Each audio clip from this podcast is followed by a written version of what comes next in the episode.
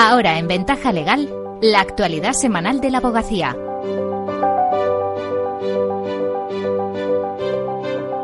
Saludos a todos. El año 2023, que consume sus últimos suspiros, comenzó con los buenos augurios que presagiaban el hecho de haber estrenado el primer periodo navideño inhábil para el conjunto del mundo judicial. Después de muchos años de reclamaciones, el Gobierno aprobó a las puertas de la Navidad del 2022, a través de un Real Decreto Ley, la inhabilitación del periodo comprendido entre el 24 de diciembre y el 6 de enero, que estará vigente también en los próximos años, lógicamente en 23 también.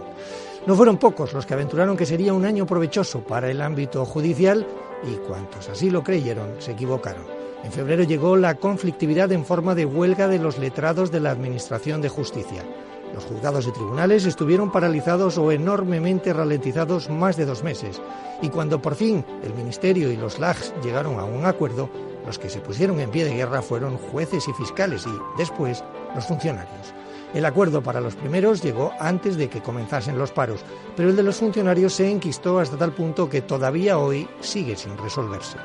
En ese clima convulso de malestar se celebró en los primeros días de mayo el decimotercer Congreso Nacional de la Abogacía Española. El mundo colegial más relevante del ámbito del derecho se dio cita en Tarragona para establecer el rumbo de la profesión durante los próximos cuatro años, pero también para mostrar el malestar de todos los abogados de nuestro país y exigir acciones decididas. Así lo exponía precisamente la presidenta de la Abogacía Española, Victoria Ortega, en el,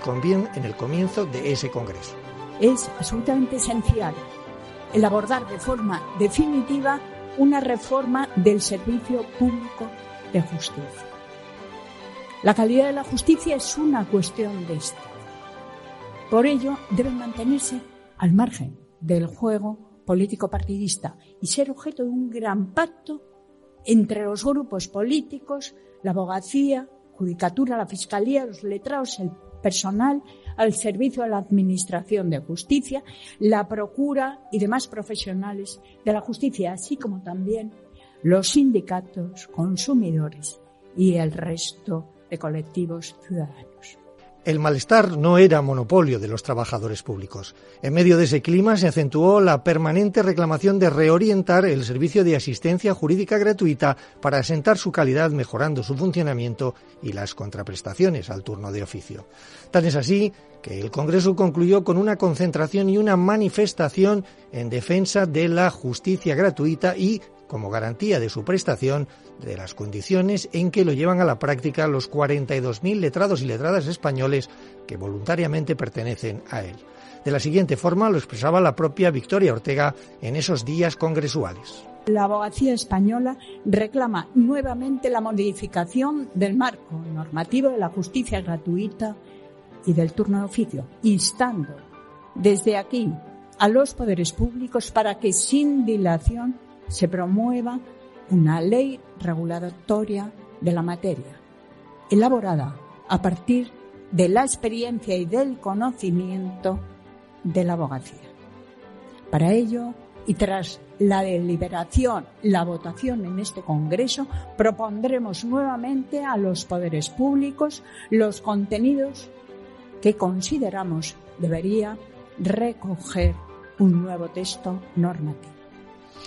Se habló y mucho de justicia gratuita en ese Congreso y también se pusieron las bases del trabajo colegial del próximo cuatrienio. Tras un arduo debate reflexivo y las posteriores votaciones, en Tarragona se decidió profundizar en la definición de las especialidades profesionales, prestar especial atención al control deontológico del ejercicio de la abogacía y, en estrecha colaboración con este último aspecto, vigilar muy de cerca la revolución tecnológica y sus implicaciones en la prestación de los servicios legales, poniendo especial atención en las plataformas de intermediación.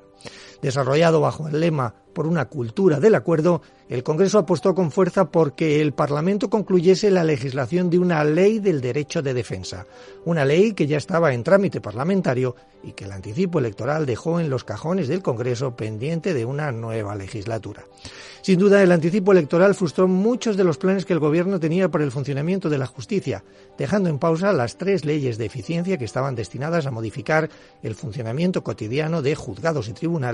y dejó huérfano de soluciones un servicio público maltrecho por las huelgas y por la saturación de los juzgados. La situación alcanzó tal grado de deterioro que el 28 de junio abogados y abogadas de toda España se manifestaron a las puertas de las principales sedes judiciales exigiendo una solución para un servicio público abandonado y víctima de décadas de soluciones eternamente postergadas. El entonces vicepresidente del Consejo General de la Abogacía y decano de Vizcaya, Carlos Puentenebro, explicaba de la siguiente forma la gravedad del problema. Necesitamos una apuesta decidida por la justicia española y la necesitamos ya. Que todos los partidos se pongan manos a la obra porque, como dice el lema de nuestra protesta, la justicia es una cuestión de Estado. Casi en paralelo a que la protesta alcanzase la, cada rincón del país, el gobierno llevaba un nuevo Real Decreto Ley, otra de las reclamaciones históricas de la profesión, cual es la suspensión de señalamientos en caso de enfermedad del profesional o de sus familiares directos, así como en el caso de los permisos de paternidad o maternidad. Punto y final a esperar la empatía del juez de turno para posponer una vista en casos que podemos considerar de fuerza mayor. El avance en materia de conciliación podía haber sido mayor, pero la satisfacción era palpable. Nos lo contó en su día eh, Marga Cerro, decana de Talavera y presidenta de la Comisión de Igualdad de la Abogacía Española. Para mí sí que es importante pensar que hemos avanzado y que se han recogido parte de las reivindicaciones que se hacían y que seguiremos, sin lugar a dudas, reivindicando todas aquellas cuestiones que creemos que se tienen que eh, incluir para que la conciliación por fin sea plena en el ejercicio de la abogacía y nos pondremos a trabajar en cuanto haya un gobierno el otoño ha estado cargado de reivindicaciones en materia de extranjería en un año de llegada masiva de emigrantes, en el de la gestión de los derechos de los presos, demandas eh, de enfatizar una cultura del respeto entre todos los profesionales que conforman el ecosistema de la justicia y demandas de que el legislador de este nuevo mandato que ha empezado cuatro meses después de las elecciones se afane en consolidar el cuerpo de garantías legales que corresponden a cualquier ciudadano en un Estado de Derecho. En los últimos días de este 2023 se aprobaba por parte del Gobierno un Real Decreto Ley recogiendo las leyes de eficiencia digital y de eficiencia procesal que abren un nuevo horizonte de tres años y medio en el que hay enormes e interesantes metas por conseguir. Todo lo que pase en los próximos 12 meses está aún por escribir, se lo contaremos en este espacio de actualidad semanal de la abogacía. Felices fiestas y feliz año 2024.